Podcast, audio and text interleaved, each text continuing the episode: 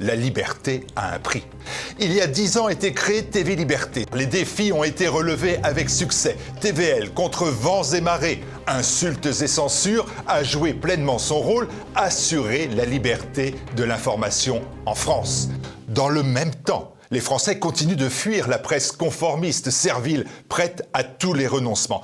Et pourtant, en 2022, cette presse-là, ce parti des médias s'est arrogé la somme de 1 milliard d'euros d'aide publique du gouvernement. Cette somme astronomique prise dans nos poches par l'État est encore en deçà de la réalité. Les spécialistes parlent plutôt de 2 milliards d'euros par an. Et sur ces 2 milliards, TVL, une réussite avérée de la presse audiovisuelle depuis 10 ans, a touché très exactement 0 euros.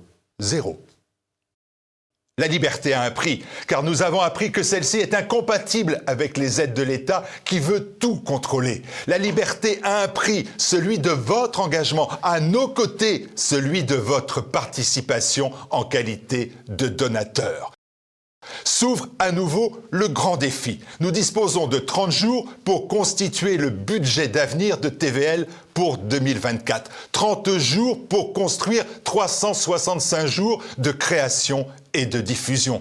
Nous avons besoin de votre aide personnelle parce que décidément oui, la liberté a un prix.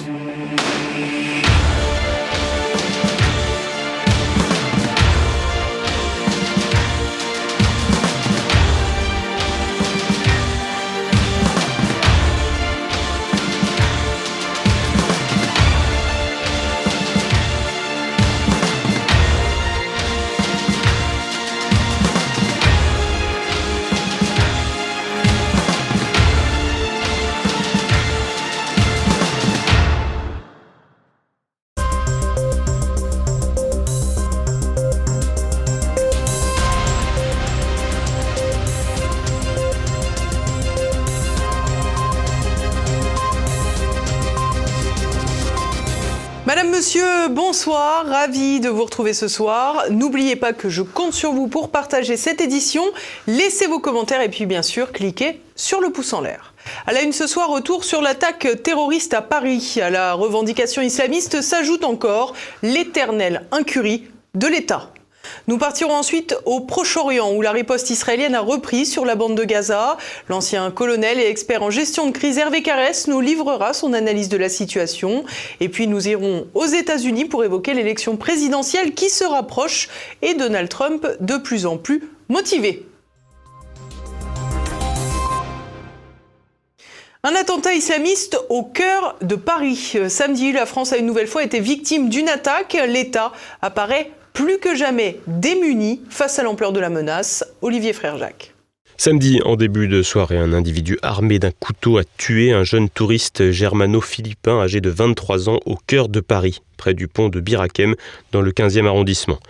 Un témoin de la scène rapporte le cri de Allah Akbar de l'assaillant qui a asséné deux coups de marteau et quatre coups de couteau à la victime qui se promenait avec deux amis. Le jeune homme est décédé vers 22h30. L'agresseur, lui, a également attaqué au marteau un Britannique et un Français qui était avec son épouse et son enfant. Arrêté par la police dans un square, l'individu a été neutralisé grâce à deux décharges de pistolet à impulsion électrique. Il a alors menacé de déclencher une ceinture explosive qu'il ne portait pas et a crié une nouvelle fois à l'Akbar. L'assaillant aura donc fait une victime et deux blessés. Placé en garde à vue, il répond au nom d'Armand Rajapour Miandoab. Il s'agit d'un individu âgé de 26 ans, né de parents iraniens. Une information judiciaire pour assassinat, tentative d'assassinat et association de malfaiteurs en relation avec une entreprise terroriste a été ouverte et semble donc corroborer l'aspect terroriste islamique dans la démarche du jeune individu. En effet, avant de passer à l'action, il avait également pris soin d'enregistrer une vidéo en langue arabe proclamant son allégeance à l'organisation État islamique. Il dit s'appeler Abdallah al-Khorassani et dit agir au nom d'une branche afghane de Daesh. L'attaque a rapidement été l'objet de vifs débats dans la classe politique, l'individu étant par ailleurs atteint de troubles psychiatriques. Les services de renseignement savaient apparemment que l'individu était psychotique et en arrêt de traitement. Une maladie psychiatrique pas incompatible avec une attaque djihadiste, mais qui pour certains a été l'occasion d'une inversion des rôles, faisant ainsi du tueur une victime. Les experts en relativisme se sont ainsi rapidement engouffrés dans la brèche à l'image de Sandrine Rousseau et des insoumis qui ont évoqué le problème du traitement des maladies psychiatriques en France. Comme pour le traitement de l'attaque du Hamas, LFI s'est trouvé à contre-courant et si la critique du traitement des maladies psychiatriques est légitime, l'évoquer dans la foulée de l'attaque est malvenue et semble conditionnée au fait que l'assaillant se revendique de l'islam. Un assaillant se revendiquant du christianisme n'aurait pas eu ce traitement de faveur de la gauche insoumise et de ses affidés. Mais à gauche de l'échiquier, l'indignation est avant tout électorale, comme l'a montré la séquence palestinienne de la France insoumise. Gérald Darmanin a lui confirmé un ratage dans le suivi psychiatrique de l'assaillant, ce qui lui permet de se défausser de sa responsabilité comme ministre de l'Intérieur. Il a par ailleurs confié au Figaro que, je cite, Si nous avons moins de délinquants étrangers à suivre sur notre territoire, nous pourrons concentrer nos efforts ailleurs.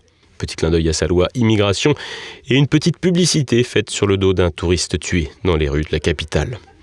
Président du Centre d'analyse du terrorisme, Jean-Charles Brizard, estime lui que l'assaillant a berné un certain nombre d'autorités et surtout les services de renseignement, et d'ajouter que l'enjeu pour les années et les mois à venir est véritablement le fichier des sortants de prison, laissant entrevoir un avenir obscur pour le pays à quelques mois des Jeux Olympiques, et sur un pont qui accueillera la cérémonie d'ouverture, la situation sécuritaire de la France est dramatique. À quelques mois des Jeux Olympiques, cette attaque s'est déroulée sur le parcours qui accueillera la cérémonie d'ouverture. Si le crime de Crépol s'inscrit dans une dimension ethnique et pas en lien avec une religion, la menace la plus inquiétante pour les Olympiades d'été demeure le djihadisme avec les nombreuses sorties de prison à venir, notamment de ceux partis pour la Syrie, le développement de l'islamisme sur les réseaux sociaux, mais aussi l'effet d'entraînement avec la situation en Palestine.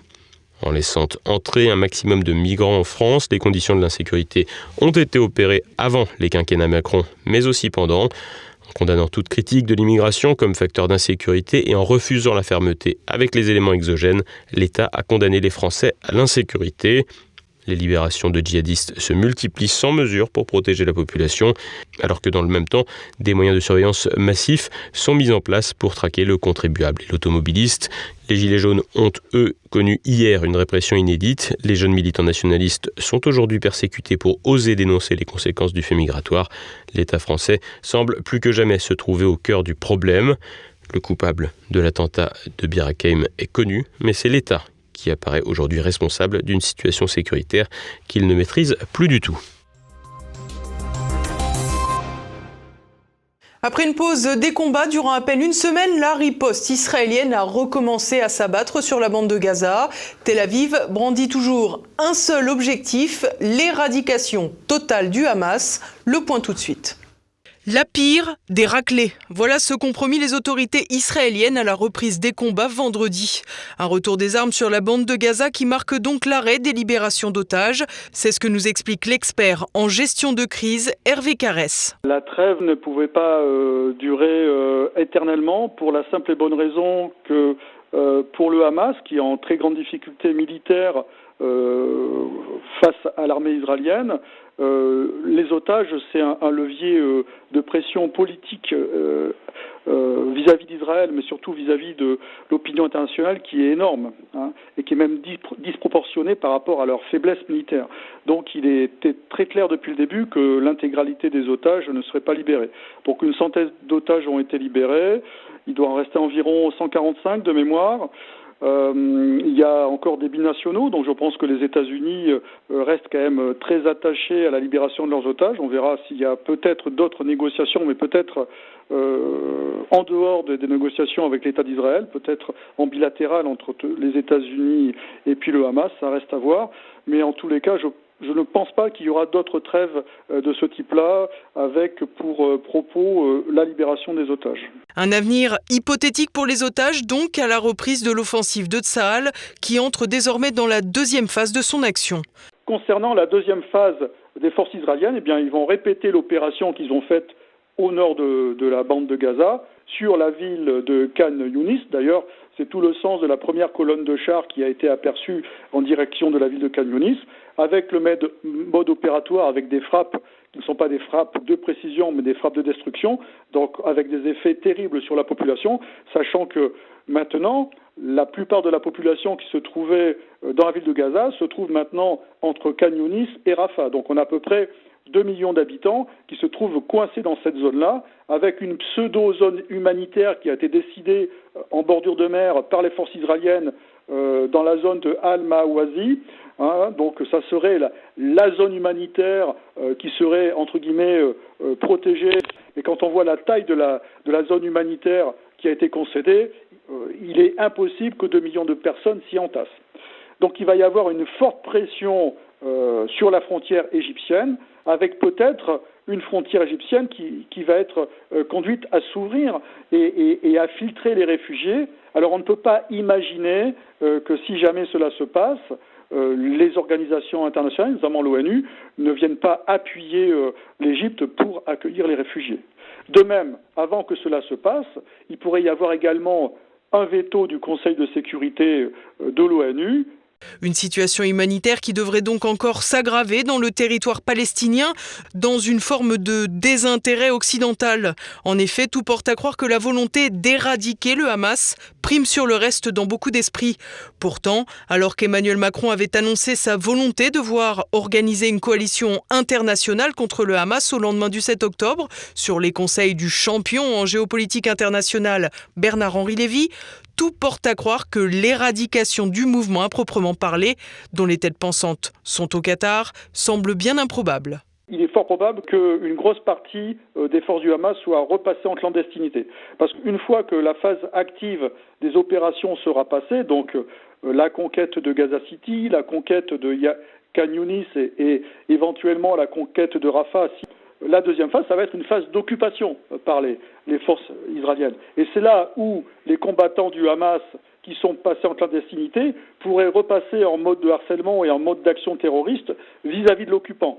Donc, euh, sur le plan militaire, ils vont éradiquer euh, ces forces euh, de guérilla qui étaient organisées, qui étaient presque en phase de devenir une puissance militaire peut-être comparable au Hezbollah à terme, mais ils vont les faire devenir euh, redevenir une force clandestine. C'est qu'en fait, il y aura toujours euh, cette volonté de résistance et, de rébellion vis-à-vis des occupants dans la phase d'occupation, ils vont se retrouver avec une situation qu'ils ont déjà connue. Hein, C'était l'intifada, jusque euh, ce qu'ils évacuent euh, la bande de Gaza. Le Hamas, certes affaibli, devrait donc renouer avec une nouvelle forme d'action contre Israël, une situation dont devraient faire les frais les populations civiles encore pour longtemps.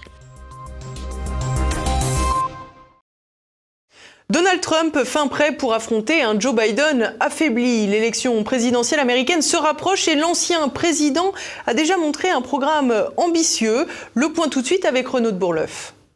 180 jours, ce ne sont pas les 100 jours d'Emmanuel Macron, mais l'idée est à peu près la même. En cas de réélection à la présidence des États-Unis en 2024, Donald Trump se donne 180 jours pour reprendre en main l'administration. The Heritage Foundation, cercle de réflexion proche du Parti républicain, a publié le Projet 25, document de 400 pages comportant des recommandations politiques pour le potentiel revenant à la Maison-Blanche. Au programme, des mesures tant sur l'économie que sur les sujets de société, mais aussi la question du recrutement dans la haute fonction publique. L'état profond, appelé le Deep State, est un angle d'attaque régulier de Donald Trump. Au cours de son premier mandat présidentiel, l'administration fédérale aurait, selon lui, freiné une grande partie de ses réformes. Il entend remettre en vigueur un décret, signé juste avant son départ, qui élimine les protections sur l'emploi des fonctionnaires. Il pourrait ainsi limoger jusqu'à 50 000 employés et les remplacer par d'autres personnalités, sans doute plus compatibles. De quoi contrebalancer une mainmise du Parti démocrate sur les postes clés de l'administration fédérale. Gérald Olivier, journaliste spécialiste de la politique américaine, y voit pour Donald Trump un moyen de mettre en œuvre sa politique de façon plus efficace.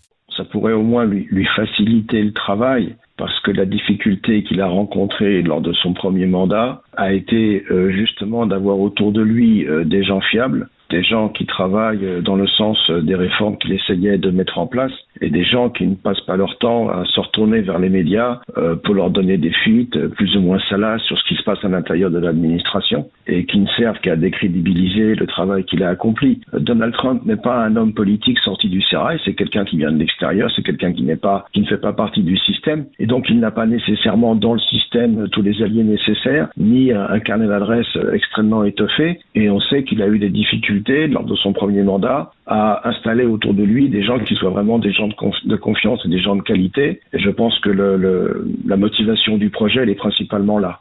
Évidemment, les éminences démocrates ne l'entendent pas de cette oreille. Ils y voient, ou veulent y voir, une atteinte à la démocratie et à l'état de droit. Hillary Clinton, la rivale malheureuse de Trump en 2016, avance que la réélection de ce dernier serait la fin de son pays tel qu'elle le connaît. Le sénateur Joe Manchin, élu démocrate de Virginie occidentale, va même jusqu'à dire qu'il va détruire la démocratie en Amérique.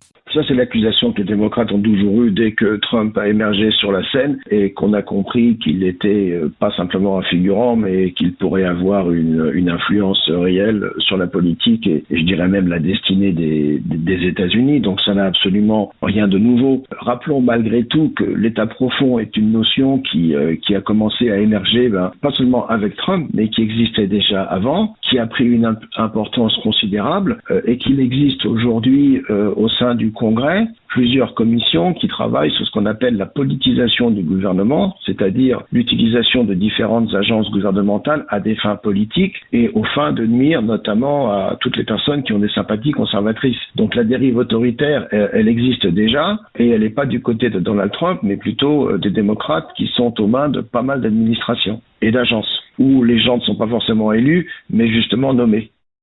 À croire que les démocrates s'inquiètent du retour de Donald Trump. En effet, alors que le scrutin est dans moins d'un an, ils n'ont toujours qu'un champion pour rivaliser avec le chantre de Make America Great Again, Joe Robinette Biden. Les électeurs sont peu convaincus. Les sympathisants démocrates ont de plus en plus de doutes sur l'efficacité de leur président, mais aussi sur ses facultés cognitives. Oui, le problème de Joe Biden vis-à-vis de la présidentielle 2024, c'est que, un, il est très âgé, tout le monde le sait. Deux, il est très faible, tout le monde le voit. Trois, il a désormais un passif, euh, il a un bilan. Et le bilan économique et social de l'administration Biden, il est franchement pas reluisant quand on voit les chiffres de l'inflation, quand je vois le coût de l'énergie, quand on voit la criminalité, quand on voit le désordre à la frontière. Donc les Américains vivent ça au quotidien. Euh, ils ont voulu donner leur chance à Joe Biden qui s'était présenté en 2020 un petit peu comme un grand-père qui allait rassembler l'Amérique. C'est pas du tout ce qu'il a fait. Il a poursuivi de diviser l'Amérique il a même monté un camp contre l'autre en ne cessant euh, de dénoncer les extrémistes du mouvement MAGA, comme il les appelle, c'est-à-dire en gros 70 millions d'Américains qui ont voté pour Donald Trump. Donc aujourd'hui, dans la perspective d'une nouvelle candidature en 2024, ses chances sont considérablement réduites et les démocrates pour l'instant ne savent pas trop comment s'y prendre. Étant donné qu'il est le président sortant, il a légitimement le droit de se représenter. Tant qu'il n'y a pas un médecin qui vient pour dire qu'il est plus en état de gouverner, il n'a rien pour l'empêcher de, se représenter. Et donc, ils en sont réduits à l'inviter euh, à se retirer de lui-même, ce qui pourra finir par faire euh, au printemps, ce qu'il n'est pas décidé à faire pour l'instant. Mais il est sûr que euh, les démocrates s'interrogent considérablement parce que actuellement, les sondages le donnent très largement perdant en 2024. Dans un tel scénario, le retour de Donald Trump à la Maison-Blanche paraît de plus en plus plausible. Avec un potentiel président anti-système sept fois mieux préparé, les élites démocrates auront du fil à retordre. Et partons à présent faire le tour de l'actualité en bref avec Olivier Frère-Jacques. Après des coins et du Hamel, encore une casserole dans les hautes sphères de Sciences Po. Dimanche soir, le directeur de l'Institut d'études politiques de Paris, Mathias Vichera, et sa compagne ont été mis en garde à vue, l'un et l'autre s'accusant mutuellement de violence conjugale. Cet énarque, sorti de la même promotion qu'Emmanuel Macron, avait pris la tête de la célèbre école en novembre 2021. Il remplaçait alors Frédéric Mion, ce dernier démissionnante après avoir été soupçonné d'avoir couvert Olivier Duhamel, président de la Fondation nationale des sciences politiques, dans une affaire d'un devenu un véritable temple du progressisme Sciences Po est en pointe dans les questions de harcèlement et de violences faites aux femmes. Apparemment, la théorie s'enrichit chez ces gens d'une certaine expérience pratique. La NUP est morte, nouvel épisode. Cette fois-ci, c'est le père fondateur de l'Alliance des gauches, Jean-Luc Mélenchon, qui a confirmé jeudi 30 novembre la fin de cet accord idéologique et électorale. Secouée par de nombreuses polémiques, l'Alliance n'aura pas survécu au conflit en Palestine. Véritable bouée de sauvetage de la gauche, la NUP bénéficie toujours de la présidence de la Commission des finances à l'Assemblée nationale, alors que le premier groupe avec l'effondrement de cette coalition est désormais le Rassemblement national. Bruno Le Maire veut mettre à genoux les salariés. Samedi, le ministre de l'économie a annoncé son projet de réduire le délai de recours dont dispose un salarié licencié pour se retourner contre son entreprise de 1 à 2 mois. Il considère qu'il s'agit d'une mesure de simplification pour les entreprises, une simplification inutile tant pour les employeurs qui ne demandent rien que pour les salariés licenciés qui saisissent de moins en moins le Conseil des prud'hommes. Et pour cause, au début de la présidence Macron, les ordonnances ont complexifié davantage le recours à la juridiction prud'homale. De plus, les plafonds des indemnités découragent les justiciables de se lancer dans une procédure coûteuse. Sandrine Bonner s'engage contre la maltraitance des personnes âgées. L'actrice française a annoncé sur les réseaux sociaux déposer une plainte pour négligence contre l'EHPAD de Sainte en Charente-Maritime, où sa mère résidait depuis plusieurs années. Décédée le 23 août dernier après avoir été conduite aux urgences, la mère de la comédienne ne souffrait d'aucune maladie, mais était visiblement déshydratée depuis plusieurs semaines sans que personne ne s'en soucie dans l'EHPAD. L'établissement de Sainte avait fait l'objet de deux contrôles de la part de l'Agence régionale de santé en 2015 puis en 2022, laquelle avait constaté des dysfonctionnements puis des améliorations notables mais insuffisantes. Depuis, l'établissement a visiblement continué de fonctionner sans contrainte particulière. Cette nouvelle affaire de maltraitance et de mauvais soins des personnes âgées montre que le problème soulevé par Victor Castanet dans son livre enquête Les Fossoyeurs est loin d'être réglé. La culture de la diversité a un ministère. Le ministre Rima Abdul Malak lançait un programme lundi pour trouver 101 talents issus de la diversité pour diriger des théâtres, musées et philharmonies. Le ministre qui prêche pour sa paroisse estime en effet qu'il y a un problème de vivier et fait donc revenir en force la notion de discrimination positive, une méthode très américaine qu'avait largement introduit Nicolas Sarkozy dans le paysage politique français. Un vétérinaire relaxé en première instance pour avoir tué un proche atteint de la maladie de Charcot a été déclaré coupable en appel, mais va former un pourvoi en cassation. Le vétérinaire avait produit des fausses ordonnances concernant un chien imaginaire grâce auquel il s'était procuré lui-même en pharmacie des médicaments qu'il avait remis à un proche désireux d'en finir. Le suicide avait échoué et le vétérinaire l'a finalement fourni en pentobartibal, un anesthésique. Une affaire qui arrive opportunément juste avant l'offensive gouvernementale pour faire passer c'est l'euthanasie. 6,2 milliards d'excédents budgétaires. Et non, il ne s'agit pas des chiffres de Bercy et de la fine gâchette Bruno Le Maire, mais du Portugal où le ministre des Finances a annoncé un excédent de 3,4 milliards d'euros de plus que pour la même période lors de l'exercice 2022. Lisbonne bénéficie d'une amélioration de 8,9% de ses recettes qui sont supérieures à l'augmentation de 4,9% de ses dépenses. Au bord de la faillite il y a 10 ans, le pays a su remonter la pente en développant une politique de l'offre à contre-courant qui lui permet aujourd'hui d'assurer une politique politique sociale. Et on est déjà arrivé à la fin de cette édition. Dans un instant, retrouvez le Zoom du jour. Egon Kragel, spécialiste des phénomènes OVNI, présente son ouvrage Les rencontres qui défient le FBI et le Pentagone. David Fravor est la, euh, est la personne qui a, qui a traqué un ovni qui, en forme de tic-tac Hein. Euh, ça s'est passé, euh, ça s'est passé en novembre 2004 au large de San Diego, euh, sur la côte californienne, et les, les pilotes assermentés à l'époque ont pu réaliser une vidéo qui a été authentifiée par le Pentagone et qui a été analysée. Et la signature, la signature de cette vidéo nous laisse absolument pantois parce que l'objet a réalisé des, accélérations euh, suprasoniques, je dirais, avec une célérité absolument inédite. Euh, et, et l'objet a même plongé euh, dans la mer ensuite. L'objet a joué avec, avec le, les F-18 Hornet hein, que, que, pilotait David Fravor. Et David Fravor raconte d'ailleurs, euh, il, était absolument sidéré parce que il, euh, il disait qu'il avait l'impression que l'objet lisait dans ses pensées hein, et devançait ses intentions. Également au programme de votre soirée, un nouveau numéro de Politique Éco. Pierre Bergerot reçoit le journaliste d'investigation indépendant Jean-Louis Zambert qui dénonce les assassins économiques de l'Empire américain dans son ouvrage Les Destructeurs. C'est à présent le moment de retrouver la chronique Les Affranchis. Ce soir, Philippe Béchade évoque le chaos budgétaire allemand du gouvernement Scholz. À présent, c'est la fin de cette édition. Merci à tous pour votre fidélité. Portez-vous bien et à demain.